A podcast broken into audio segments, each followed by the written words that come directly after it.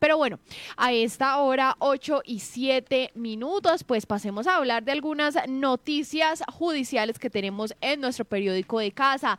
Les contamos que pues a Valentina Aldana Urán le pasó la pena de prisión de 85 meses a 41 meses y 15 días luego de que un abogado, su abogado, apeló la decisión en primera instancia por hurto calificado. A ella la denunciaron por hechos que ocurrieron el 1 de agosto de 2021 aproximadamente a las 3 de la madrugada en la carrera 25 con calle 18, eso es en el barrio San Antonio, acá en Manizales. Valentina, en compañía de Brian, John y Andrés, amenazó con armas cortopunzantes a Johan Sebastián Ortiz Ospina, Johnny Alexander Morales Ramos y a María Alejandra Castro Uribe.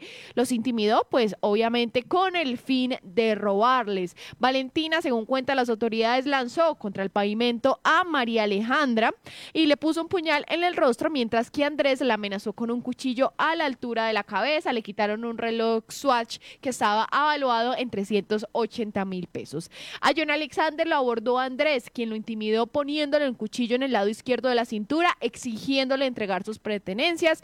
Pues a John Alexander dio 80 mil pesos y Johan Sebastián, de 24 años, estudiante de mercadeo en la Universidad de Manizales, pues también estaba acompañando y estaba con sus amigos en ese momento también. Y se opuso al robo y terminó lesionado mortalmente por Brian, quien ya fue detenido. A Valentina la procesaron como coautora de hurto calificado y agravado, aceptó los cargos con medida de aseguramiento domiciliaria y la intención de indemnizar a ambas víctimas de robo, cada uno con 250 mil pesos. La pena al principio quedó en 85 meses de prisión porque los afectados indicaron a la juez que esperaban que eh, fuera de 500 mil para cada persona esta indemnización, por lo que la juzgadora pues no, no aplicó la rebaja por la indemnización.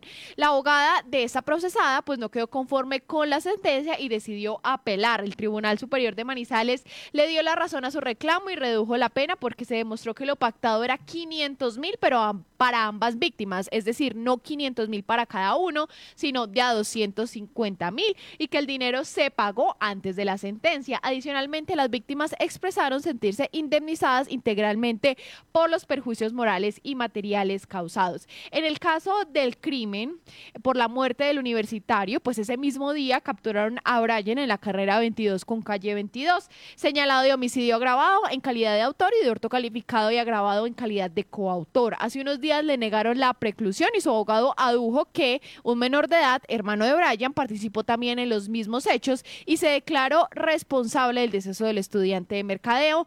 Dijo el abogado en su momento que eso hacía inviable continuar con la investigación, pero el proceso continúa.